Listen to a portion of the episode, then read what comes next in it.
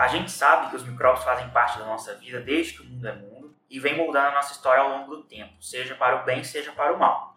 Foi com isso que dois amigos infectologistas, Renato e Carlos, decidiram criar a série sobre micróbios e homens aqui no InfectoCast para discutir uh, essa peculiar amizade ecológica. O tema do episódio de hoje é sobre a sobrevivência do monoteísmo na história da humanidade e qual essa relação com os micróbios. Eu sou o Klinger e recebo hoje os nossos novos integrantes para esse episódio dessa série especial. E aí, pessoal, sejam bem-vindos. Obrigado. Aqui é o Carlos, Carlos Kiefer, sou infectologista, professor universitário. Estamos aqui para bater um papo sobre micróbios e homens. Eu sou Renato Grimbaum, também sou infectologista, professor universitário. E o que eu quero falar para vocês é que a gente deseja discutir com todo mundo um lado diferente das doenças infecciosas, não somente a parte médica, mas como que as doenças infecciosas e mais do que os micróbios, bactérias e vírus nos acompanham e moldam nossa história. É isso aí. A gente essa série é uma série pensada por nós, dois amigos, para a gente trocar ideia sobre esse encontro entre o mundo dos micróbios e a nossa civilização humana ao longo do tempo. E a gente é, pensa em trazer para vocês curiosidades, conjecturas, ideias, propostas que podem ter alterado o curso da nossa história e o curso da humanidade, por uma perspectiva, claro, de médicos e infectologistas, não de historiadores. E aí, que história é essa da sobrevivência do monoteísmo? De onde surgiu isso? Faz uma apanhada aí pra gente. Não, isso é uma coisa curiosa, né? Tem vários é, historiadores, é, particularmente essa turma aí da nova história, que tenta é, entender a história da humanidade não só sob a perspectiva dos grandes eventos, mas sob a perspectiva desses microeventos, dessas coisas que podem acontecer é, na nossa vida, é, a partir ou na vida de uma determinada civilização, é, a partir dessa desse encontro entre ocorrências é, eventualmente inesperadas para aquele determinado momento histórico. Então, quando a gente começou a conversar, eu e Renato, há um tempo atrás, pensando em fazer uma série contando essa perspectiva, a gente trouxe ideias nossas, coisas que a gente tinha lido ao longo da vida, que tinha acumulado é, de conhecimento ao longo da vida, e a gente pensou, pô, é, coisa curiosa, né? Como é que a partir de um determinado momento histórico, né, o monoteísmo, particularmente aí a gente está falando do judaísmo, né, o judaísmo como a gente conhece hoje, que deu origem depois às outras vertentes desse monoteísmo, né, cristianismo e islamismo, é, como que isso pode ter sido de repente moldado por é, por pestes que tenham acontecido no passado, né? E porque ele já tinha lido uma série de coisas, depois ele vai contar para vocês. Eu também já tinha lido outras coisas. Eu achava isso muito curioso. Falava, é mesmo, né? Será que teve alguma peste que talvez tenha moldado essa sobrevivência do monoteísmo ao longo da história? E daí a gente, é, é, a partir dessas leituras nossas, aí um monte de livro que a gente foi lendo aleatoriamente ao longo da vida, fora da infectologia, né? A gente se deparou com esse período, que é um período crítico na história da sobrevivência do judaísmo, né, e que deu origem às nossas religiões monoteístas conhecidas de hoje, né? É, que foi o exílio babilônico. E o Império Babilônico foi um império muito importante do mundo antigo, que acabou por volta do ano 535, mais ou menos antes da Era Comum, é, e que, mas antes de acabar, ele foi um império, é, talvez o maior império do mundo antigo, é, e ele tinha sua capital na Babilônia, que hoje são ruínas dentro do território do Iraque, e houve um período, um período bem conhecido da história judaica, que foi é, o exílio babilônico. É, esse exílio babilônico foi propiciado pela é, o sítio do reino de Judá, onde viviam os proto-judeus, né, aquele povo que antes ainda era o judaísmo antigo, muito dependente é, do, da, da, da, existência ou da coexistência deles no reino de Judá, ali no entorno de Jerusalém, para cultivar o seu Deus, é, mas que foi invadido por Nabucodonosor, Nabucodonosor II, né? E aí, quando Nabucodonosor é, sitiou Jerusalém, é, ele tentou impor impostos, teve uma série de artimanhas lá para não pagarem impostos e tentarem não pagar esses tributos. Ele acabou fazendo do povo do reino de Judá, dos judeus proto-judeus, os judeus primitivos, cativos, e levou todo mundo para a Babilônia. E aí, nesse período é, da, da, do exílio babilônico, conhecido como período do exílio babilônico, é que muitos historiadores, tem alguns é, historiadores bíblicos, tem um que se chama é, Kaufman, que é um grande historiador é, bíblico, diz que nesse período nasceu o judaísmo moderno, ou seja, durante o período do exílio babilônico nasceu o judaísmo moderno. Só bom, mas e daí? O que, que isso, em tese, teria a ver com pestes que tenham ocorrido no mundo antigo? É, o que isso talvez tenha a ver, a gente não está aqui afirmando absolutamente nada, né? mas o que isso talvez tenha a ver é que durante esse período lá do exílio babilônico, que os, os, o, o, povo do reino de Judá ficou cativo na Babilônia por alguns anos, muitos anos, é, surgiu também a Torá, que é uma parte do nosso Antigo Testamento, mas que é um livro sagrado do judaísmo, é, provavelmente foi escrita nesse período. Nesse, o Nabucodonosor é o único é, é, é, governante, digamos assim, não judeu citado na Bíblia, né? então ele está citado no Antigo Testamento. É, e é, o, o, que a gente, o que é curioso é que o, o Império Babilônico, os historiadores debatem isso, né? ele desapareceu é, de uma forma, não desapareceu, mas ele foi conquistado pelo Império Aquemênida, que era um dos antigos persas, por Ciro, o Grande, né, que invadiu a Babilônia e tomou conta anos depois. Nabucodonosor já tinha morrido, mas foi Ciro quem libertou os judeus, não foi Nabucodonosor. Mas só que é Nabucodonosor que é citado na Bíblia, né, é, o que é citado no Antigo Testamento. É, isso é uma coisa curiosa. E fala por que, que Ciro também, uma coisa que é discutida entre os historiadores, por que, que ele teria dominado o Império Babilônico, que era um império tão potente, tão grande, tão vasto, é, com tanta facilidade. Né? Isso há debate, ninguém sabe ao certo por que, que isso aconteceu. Teve lá algumas batalhas, mas não foram tantas batalhas assim. É, e ele tomou conta lá, e quando ele tomou conta, ele editou lá uma lei, né, que é conhecido como o Édito de Ciro. É, ele editou uma lei deportando então os cativos, os escravizados judeus, para retornarem para o reino de Judá. Né? No entanto, não é Ciro que é conhecido, não é, que, é, que, é, que é conhecido no Antigo Testamento, quem é conhecido é Nabucodonosor. São coisas curiosas, é por que, que isso teria acontecido. E aí tem as hipóteses, né? Essas hipóteses que a gente quer bater um papo sobre elas é, hoje, hoje aqui nesse podcast, que é uma das hipóteses aqui, daí eu só dando contexto histórico, o Império Babilônico era um império que se situava basicamente à beira de rios, né?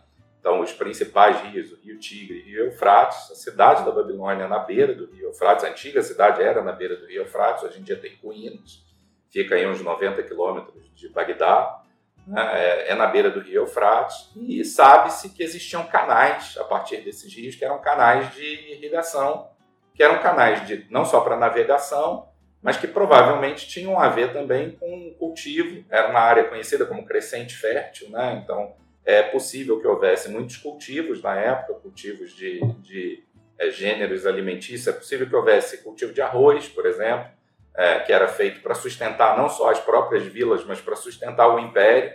Né? Então, talvez, talvez, e aí talvez, e aí é onde entra o bate-papo de hoje, aí Renato também vai contar a visão dele, que, que ele sabe sobre isso tudo, é, talvez alguma, alguma peste né? e peste é um termo muito genérico, alguma doença, mas alguma doença tenha acontecido nesse mundo antigo que tenha enfraquecido por dentro o império e tenha facilitado a conquista do Império Babilônico por outro império, que era o Império Aquemênida. Né?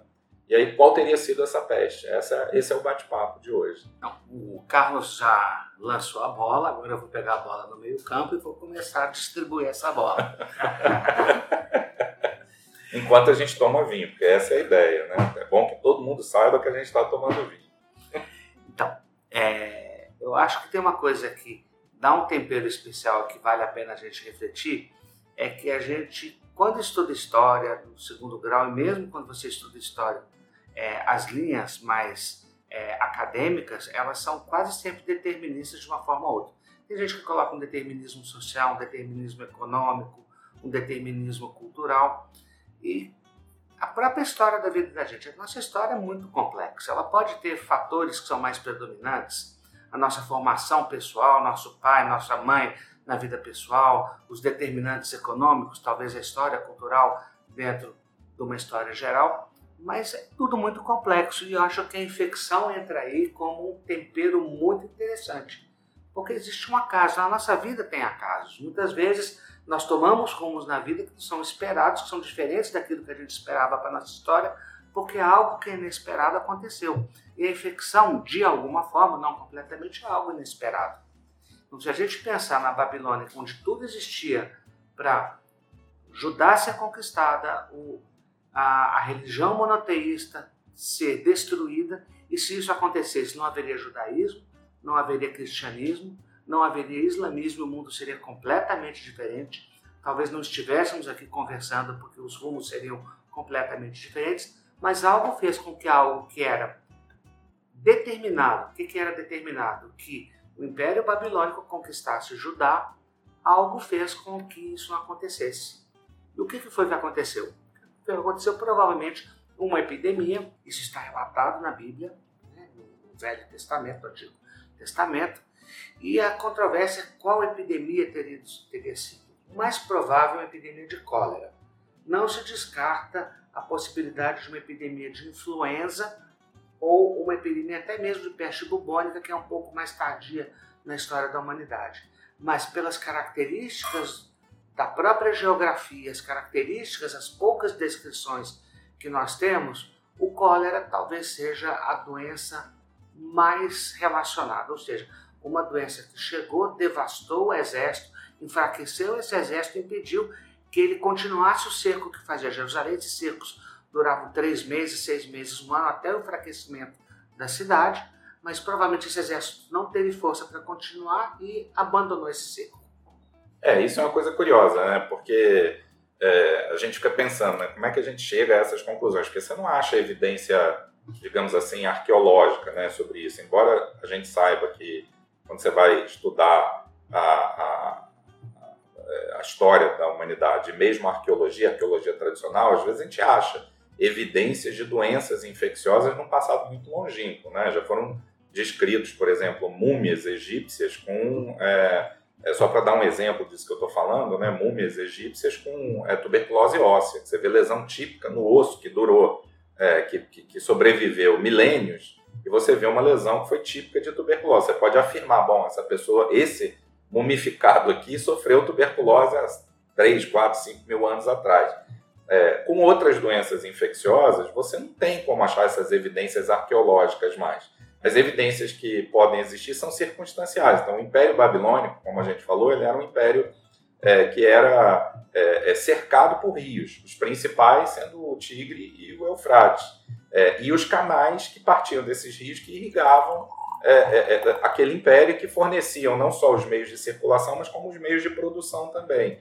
Então é, é, é, é uma conjectura bastante razoável a gente pensar que esse império possa ter sido enfraquecido por uma doença de transmissão hídrica, né? essencialmente uma doença de transmissão hídrica.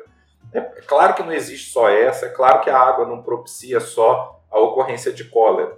É, é claro que você tem uma série de outras doenças que poderiam ser veiculadas pela água, né? hepatite, hepatite A, é, você poderia ter é, esquistossomose que acontecesse na região, você poderia ter as doenças relacionadas a acúmulo de água, mas não necessariamente transmitidas pela água, então dengue, é, febre amarela, é, que dependem de algum tipo de água estagnada, ou água parada, ou água acumulada para que você tenha proliferação é, de mosquito. Mas nenhuma dessas justificaria, é, historicamente, é, talvez a febre tifoide, então se a gente for pensar numa que também pode ser epidêmica e que também pode ser devastadora, é febre tifoide. Né? Tem febre tifoide até hoje em São Paulo, é uma coisa curiosa, tem no Brasil febre tifoide até hoje, tem focos de cólera também. Mas nenhuma dessas, se a gente pegar o que a gente conhece hoje da epidemiologia dessas doenças, seria suficiente para é, devastar, talvez tão rapidamente, assim, em questão de é, 20 anos, 30 anos, porque entre a morte de Nabucodonosor e a conquista de Ciro, se passaram aí talvez 20, 30 anos, não mais do que isso, com três reis, três governantes depois do Império Babilônico, que duraram muito pouco, cada um deles. Um durou dois anos, outro durou, sei lá, talvez 5, 10 anos, o outro durou uns 5 anos, e daí veio Ciro e conquistou. Então, quer dizer, foram reinados que aparentam ter sido reinados instáveis até que Ciro conquista, e quando conquista, conquista com uma certa facilidade. Então, o que, que teria acontecido nesse período de talvez 20, 30 anos entre a morte de Nabucodonosor e a libertação do povo judaico para que ele voltasse para Jerusalém voltasse para o reino de Judá e aí se reorganizasse como uma, uma, uma, uma religião moderna, né? o judaísmo como a gente conhece hoje, como esse Kaufman diz. Ele tem uma frase que é muito curiosa, que ele, é, ele diz que o, o, o exílio babilônico foi como se fosse a bacia hidrográfica do judaísmo moderno, ou seja, ali, durante o exílio, o povo se organizou como nação, como uma nação judaica, e não mais como é, um, um, povo que dependia de uma área, de uma região, de um terreno para cultivar o seu Deus. Né? Mas ele se entendia como uma nação e podia cultivar esse. É, que é a base para o judaísmo moderno. Então, é, é, é, olha que curioso, quer dizer, alguma coisa que tivesse acontecido num período de talvez 20 a 30 anos e que tivesse força suficiente para dizimar um império tão potente ou para enfraquecer um império tão potente, como o Renato falou, exército, general, perda de apoio é, político-religioso, é, porque daí você vai enfraquecendo as vilas, os chefes tribais vão falar, pô, não tem comida, pô, tô pagando imposto e não tem retorno, tô vendo gente morrer aqui na minha frente. Então você vai perdendo o apoio dessas chefias locais ou regionais a ponto de chegar um momento que você fala, ó, tá dominado. Alguém chegou lá e falou, vou dominar isso aqui com uma certa facilidade. Então, essa hipótese de que tenha sido uma doença de transmissão hídrica tem a ver com a região, tem a ver com a geografia, tem a ver com a hidrografia da região e uma doença que fosse forte o suficiente para, num período de em torno de 20, 30 anos, enfraquecer fortemente um império, né? a ponto de que quem conquista depois é, edita uma lei é, para devolver a terra ao reino de Judá, aqueles judeus que estavam lá escravizados. Né, para devolver a sua, a, a, essa gente que estava escravizada para sua própria terra, ou seja, não queria mais essa gente escravizada. Isso é estranho também, né? Só que o cara chega lá, conquista um pedaço gigante de terra, um reino cheio de construção. Babilônia devia ser uma coisa maravilhosa, né? É, é citado como uma das maravilhas do, do, dos, do, do, do, do mundo antigo, né? O jardim suspenso da Babilônia cantado em versos e provas, prosas por um monte de gente, é, é, e de repente você conquista isso tudo e fala: não, não quero escravo aqui no meu reino, né? não quero mais ninguém escravizado no meu reino. Não é isso. Deve ter tido uma motivação forte é, política né, naquele momento para que ele, ele, ele provavelmente se, se, se, se libertasse ou, ou, se, ou excluísse esse povo do seu território. Né?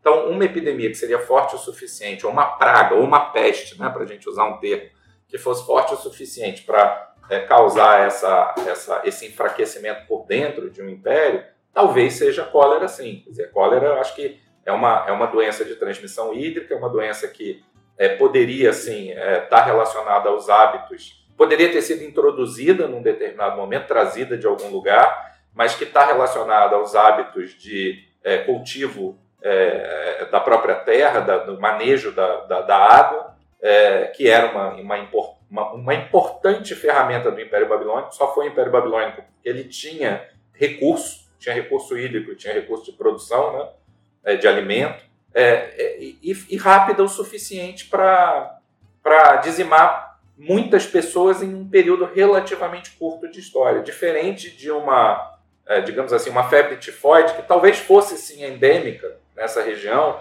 mas que talvez fosse causando casos ao longo de muitos e muitos anos, matando um pouquinho aqui e ali, causando doença devastadora um pouquinho aqui ou ali, talvez com surtos, mas sem essa, essa potência de entrada num determinado lugar, não é, Renato? Você não acha? E a, a cólera também ela vai ter uma história natural é, bem peculiar que vai é, favorecer isso, né, Renato? É por aí que eu gostaria de falar do cólera, né?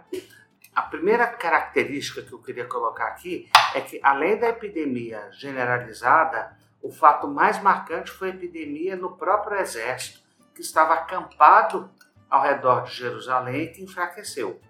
Que é um local onde não tinha nenhuma é, higiene, como qualquer acampamento, nenhuma estrutura, e que isso favorece qualquer tipo de epidemia. Mas eu quero primeiro comparar as características das principais epidemias para que a gente possa entender por que, a cólera é considerada a hipótese principal. Ah, o cólera, na verdade. O cólera é uma doença de transmissão de pessoa para pessoa, muito pequena comparada com outras, como Covid, como influenza, como varíola, que eram doenças que aconteciam na época, Covid não, mas influenza sim, é, ela é transmitida por água, por uma fonte comum que é a água, e água é um problema de logística em qualquer acampamento militar. É muito fácil você ter essa contaminação. Né? E quando você faz isso, você contamina uma mesma fonte de água ao mesmo tempo, você tem a capacidade de ter uma quantidade de casos simultâneos gigantescos, devasta pessoas.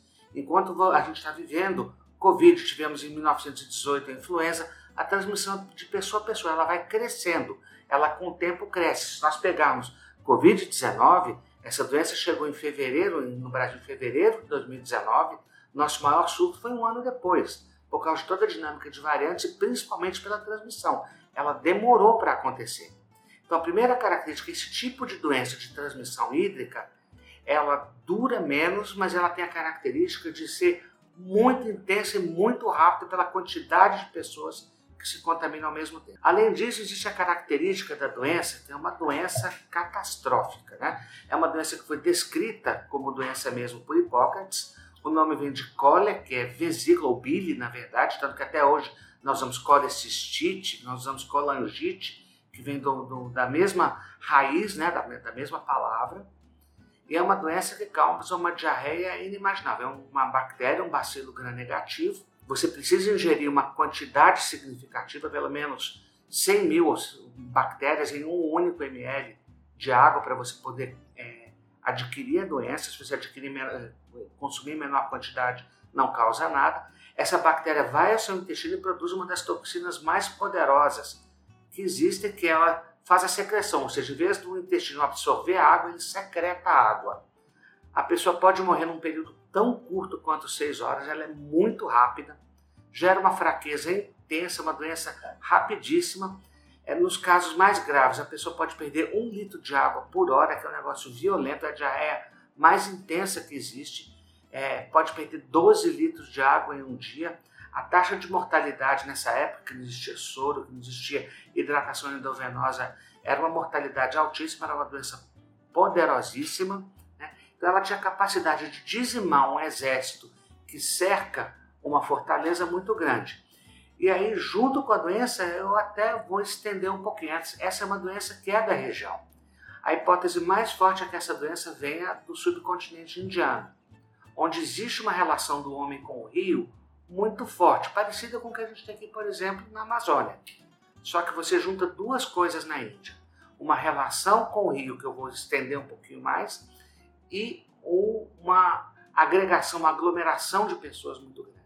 Então, o que é o Rio Ganges? O Rio Ganges ele é ao mesmo tempo o esgoto, ele é a água para lavar roupa, ele é a água para cozinhar, é a água para beber ritualmente. Existe uma relação muito forte entre os rituais religiosos, aquelas épocas que as pessoas vão se banhar no Rio Ganges para fazer uma purificação espiritual. Nesse momento, eles, eles se banhando nessa água suja, especialmente com um grande número de pessoas, existem números de surtos e epidemias descritas de cólera nessa situação que reforçam essa ideia. E saindo da, do subcontinente indiano, que não é tão distante assim do Oriente Médio ou do Oriente Próximo, que é onde isso tudo aconteceu, é uma hipótese muito plausível a gente pensar no cólera como causador disso tudo. E, e você não acha curioso também uma coisa que eu, eu fico pensando, né? Você, falou, né? Cólera é uma doença que é, ela é explosiva, é uma, é uma epidemia que é explosiva, né?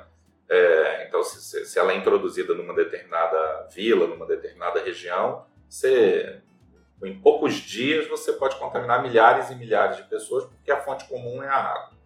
Aí você fala, bom, mas é, então por que, que ela não teria dizimado o império, um império como o Império Babilônico é, em menos tempo do que 20 ou 30 anos? Mas se a gente pensar, você não acha curioso, por exemplo, que esse império ele provavelmente era construído por vilas, né? e essas vilas tinham em comum essa ligação é, hídrica, né? o meio entre esses canais que ligavam essas pequenas vilas eram canais que eram feitos a partir desses grandes rios e que irrigavam vilas diferentes. Então, é, você não acha que é possível que ela tivesse viajado de vila para vila? Com certeza. É, se a gente pensar, até nós vamos pensar em outra coisa que eu quero já começar a introduzir também, que são as consequências de uma epidemia na história da humanidade. Quando nós pegamos um Covid, uma influenza, ela vai se disseminando de acordo com o deslocamento das pessoas. Então, a epidemia tem muito a ver com viagens. Por que, que hoje nós temos um terreno muito fértil para epidemias no mundo? Em primeiro lugar, nós temos aglomeração de pessoas, nós temos uma superpopulação, isso leva a um risco maior de epidemia. Nós temos uma mobilidade das pessoas, se a gente pensar nossos avós. Nossos avós viajavam no máximo para a cidade vizinha para visitar um amigo. Hum. Hoje, muitos de nós já viajamos o mundo inteiro. É. Isso é uma coisa que faz uma permeabilidade, uma troca de micro-organismos que é violenta. E a desigualdade social também é uma coisa muito importante, porque a desigualdade social, especialmente se a gente pensar nas favelas, nos locais mais pobres, que não tem é, um mínimo de condições de, de é, saneamento básico, nós vamos juntar o terreno perfeito para que tenha toda essa troca de micro-organismos. Então vamos pensar lá na Babilônia, lá atrás.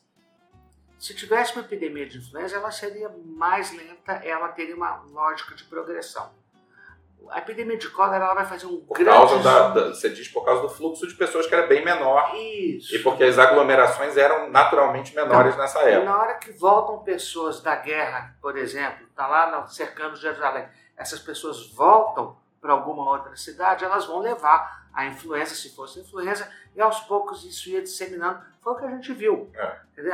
É só a gente ver as variantes da Covid. Surge uma uma variante na África do Sul, depois ela vai para a Inglaterra, depois ela vai. No final das é. contas, ela está no Brasil. Cólera funciona diferente. Ela precisa de uma pessoa que está doente, ou que ela é portadora daquela bactéria numa forma mais leve, ela viaja, ela vai contaminar a água ou o fluxo do rio. E aí é o primeiro, a coisa que a gente vê que tem a ver com isso tudo. Um dos, um dos, uma das consequências do cólera é que só existe epidemiologia, nosso conhecimento de como existe a transmissão por causa do cólera. É uma consequência indireta maravilhosa que é a história do John Snow.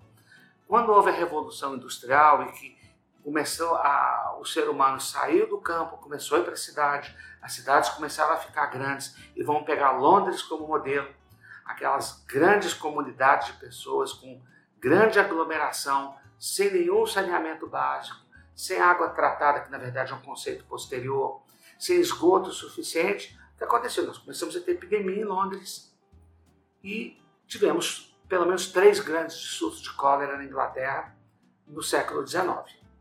E durante um desses surtos, um fulano chamado John Snow, escritor bastante conhecido, ele resolveu estudar como que a doença se transmitia e ele observou que ela começou num, numa região do rio e ela foi progredindo com o rio. Então, a comunidade que morava mais próximo do surto inicial teve um grande número de casos, à medida que passava, ia para uma comunidade, mais para frente, ela ia migrando. E diferente do Covid ou da influenza, não, não muitos casos atrás. Ele via que havia uma progressão. E ele fez muito claro: eu tenho, não existia micróbio, ninguém sabia que existia micróbio, bactéria, vírus, era uma coisa desconhecida na época do John Snow. Ele falou: essa doença não é causada por um miasma, ela não é causada por algo sobrenatural, por uma energia, não é causada por falta de vitamina. É, né? não é falta de vitamina, não é defesa baixa, que é o que se fala hoje. Essa doença é causada por algo que está na água, que eu não sei o que é, que o Pasteur veio descobrir ele, ele apostou numa, numa teoria de transmissão hídrica, ele apostou Isso. nisso, porque ele não sabia nada, ele não tinha o menor conhecimento do que... Ele simplesmente apostou nisso e foi investigar isso. Exatamente. Então, Aí ele percebeu que era o fluxo do próprio rio, e provavelmente isso aconteceu lá, mas, lá na Babilônia. Mas o, a epidemia que teve no exército explosiva desse jeito, ela sugere muito fortemente a rapidez e a mortalidade que provavelmente teve, ela sugere muito fortemente o cólera como causa disso tudo. É, eu acho isso bárbaro, né? Porque se você pegar a própria dinâmica, né, de como as coisas aconteciam, né, é isso que a Renata está falando, quer dizer, é possível a gente conjecturar, que isso aqui são tudo conjecturas, ninguém tem evidência arqueológica histórica de que isso tenha acontecido. Inclusive, a hipótese de que tenha sido uma peste qualquer que tenha enfraquecido o Império Babilônico é uma hipótese, não é uma, não é uma, uma, uma teoria confirmada, né? isso é uma hipótese, não é uma ideia confirmada. Mas é bastante plausível você pensar, porque a cólera, embora, embora ela seja explosiva, como o Renato está falando, né? E ela tenha tido, trazido inúmeros impactos para a humanidade depois disso, quer dizer, muito depois do Império Babilônico, ela acabou sendo a cólera, ou o cólera acabou sendo o que nos ensinou sobre a epidemiologia moderna a partir de John Snow, né? Se não fosse o cólera, Jon Snow não teria apostado nessa teoria, mas ela é explosiva, mas ela caminha ao longo de, uma de um determinado curso de contaminação hídrica, que pode ser um canal, pode ser um rio, pode ser um poço, pode ser uma, uma, uma determinada, um lençol freático, desde que ele, aquele lençol esteja contaminado, é por ali que ela vai caminhar. E é razoável pensar nisso no império que tinha canal como seu principal modo de não só é, circulação, mas de produção também. Então é razoável você pensar que é, é, é vilas ou tribos que existissem ao longo desses canais, que foram, fossem responsáveis por produção de alimento, fossem responsáveis por pagar impostos para esse reino, fossem acometidas e as pessoas começassem a saber: ó, oh, meu primo da vila tal, lá embaixo, num canal a 50 quilômetros de distância daqui, falou que a vila dele foi dizimada. E, e os caras ainda estão querendo cobrar imposto da gente. Então você, é razoável você pensar nessa hipótese, né? Daí o cara fala, pô, eu não vou pagar. Ixi, vai chegar uma coisa aqui, qualquer que vai dizimar uma peste, qualquer que vai dizimar a gente. E daí a peste chega, e daí a peste dizima. Isso vai acabando com essa, essa tessitura social, que era a tessitura de sustentação de um determinado império. E traz essa noção que Renato está falando, né, que eu acho que é curiosíssimo isso, porque isso tem a ver com a nossa construção da história da humanidade, essa noção de, é, de que existem grupos diferentes dentro de uma sociedade e alguns menos privilegiados do que outros. Porque seguramente o cara que estava no palácio lá na, na Babilônia, é, e aí já não era mais Nabucodonosor, né? já eram outros reis, né? mas o cara que estava, que aí quem levou a culpa, né? mas o cara que estava no palácio lá na Babilônia demorou mais para ter esse problema. Né? E continuou tentando impor a sua, o seu domínio político na região, mas que talvez tenha sido enfraquecido por uma doença. Então eu acho isso muito curioso, né? a gente imaginar que a gente conhece o, o, o, o conhece relativamente bem é, os grandes eventos históricos. Que Nabucodonosor existiu, reinou por tantos anos, Nabucodonosor II, né? reinou por tantos anos, foi o principal governante do Império Babilônico, bacana. Que foi seguido lá por três reinados depois, bacana. Que chegou Ciro, e, e, e, conquistou o Império Babilônico e transformou no Império Aquemênida, que veio a ser depois o Império Persa. Bacana, a gente sabe disso. Mas essa tessitura social que está por baixo, eu acho que isso é que é o curioso. E é aí onde tem esse grande encontro entre nós, humanos, e as forças que nos cercam. Uma dessas forças que a gente tem que prestar reverência a ela, seja ela do bem, seja ela do mal, são os micro-organismos. Né? A gente está vivendo hoje a pandemia de Covid, né? E olha aí, há dois, três anos atrás, quem pensaria, né? Claro que a gente pensava, nós infectologistas sabíamos que tinha risco de uma, é, uma pandemia de ocorrência de transmissão respiratória. A gente sabia disso. E a OMS vinha já alertando e fazendo treinamentos para isso. A gente sempre soube. Ficou com medo de que fosse a gripe suína, depois a gripe aviária. Acabou sendo um coronavírus. Mas como isso é, impactou a tessitura social nossa e como isso talvez tenha sido mais pesado para algumas fatias da nossa sociedade, né? Assim como talvez uma peste qualquer, talvez cólera lá no Império Babilônico há mais de há cerca de 3 mil anos atrás, né? Isso é muito curioso, né? A gente pensar nessa relação, quer dizer, como, quando olharem para a gente daqui a mil anos, o que dirão, né? Da Sim. pandemia de Covid, né? Eu acho isso bárbaro, né? Então, é isso que eu queria também falar, porque os micróbios, a gente sempre pensa como uma coisa ruim. A gente teve uma época que na televisão aparecia sempre alguém fazendo cultura de superfície. Olha, tem bactéria na mesa. Ótimo que tem bactéria. Na verdade, as bactérias têm uma relação conosco muito mais complexa. Não necessariamente elas são vilãs. A bactéria que causa o cólera, que é o vibrio cólera, ela é uma grande vilã. É uma ela é uma da bactéria Essa é malvada. horrível. Essa é muito do Essa mal. É do mal. É, muito do mal. Mas o que eu queria dizer é que, assim, independente disso, é, existe uma relação das epidemias na nossa história que ela, ela é invariável, né? ela vai gerar mudanças. Vai gerar mudanças. Ou sejam políticas, ou sejam científicas, ou ambas, sempre vai ter. Então, se a gente pegar a história e não é diferente aqui, porque nós estamos falando das complicações ou das consequências políticas do cólera no ano de 539, provavelmente, antes de Cristo, mas se a gente pegar as consequências do cólera no século XIX, ela deu uma clara noção de injustiça social. É. Porque o cólera, especialmente em Londres, mas também em São Petersburgo, ela deixou muito claro, olha, tem cólera quem é pobre. É. Quem está morando na beira do rio, quem não tem condições Quem pega água sociais. no poço e o poço é mal cuidado. Isso gerou uma série de movimentos, uma consciência social que não é diferente do hoje. De hoje, se a gente pegar é, em todo o mundo, para a gente não ser específico, é, os governantes que não é, tiveram empatia e atuações positivas no caso da epidemia Covid tiveram prejuízos políticos. Sempre foi assim. Foi assim em 1918, onde provavelmente teve alguma influência também, não única, exclusiva, mas da, da epidemia de influenza no fim da, segunda, da Primeira Guerra Mundial. Em diversas situações, as epidemias tiveram consequências Ah, políticas. e tem até, só, assim, desculpa te cortar, mas já, tem até um romance bárbaro, do, acho que é do Somerset Maugham, que foi, virou filme também, que ele, ele mostra uma história de uma revolução na China, ainda sob protetorado inglês, né?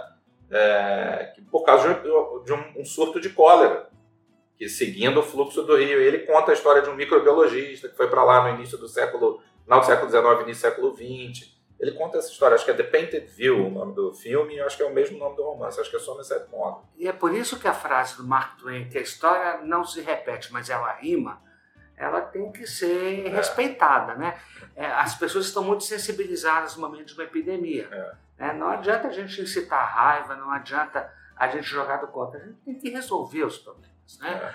Mas além das consequências políticas, que no cólera eh, foram bastante evidentes, tanto na Babilônia quanto no século XIX na Rússia e na Inglaterra, onde isso forte na China, como você comentou, Carlos, eh, as consequências científicas têm um, um grande ganho para a humanidade com cólera. A partir do momento que o John Snow fez uma hipótese, e isso é o grande valor da ciência que a gente tem que ressaltar.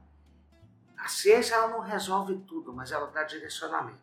A ciência não substitui religião, não substitui nossas crenças, mas ela nos ajuda muito. Vacina nos ajuda muito. É. Mas o que, que a epidemia do cólera nos mostrou? Nos mostrou. A partir do momento que o Deus não falou, nosso problema é água. nesse Isso abriu toda uma linha, né? ele abriu uma porta fabulosa. Então, É. primeira coisa, já existia rede de esgoto. Se pegar a- o Império Romano, eles tinham redes de esgoto. Mas o que a gente fazia com a água? Nossa água era tratada, não era tratada? É só a gente pensar hoje como é no Rio Amazonas, no Rio Negro e como é no Rio Ganges. Nossa relação com o rio, que é uma relação até primitiva, ela é uma relação errada, que a gente não cuida da água. Pega os nossos rios aqui em São Paulo, o, o Rio Pinheiros, o Rio Tietê, são rios mal cuidados, maltratados. Isso acontece no Rio de Janeiro, acontece em Belo Horizonte, Curitiba, em todos os locais. É. O que houve de consciência? Vamos começar a estudar as águas. É. E a gente começou a trabalhar, a ter o quê? Saneamento básico, coleta de esgoto mais eficaz, tratamento dessa água e mais. A gente começou a falar, nós precisamos ter água tratada para as pessoas.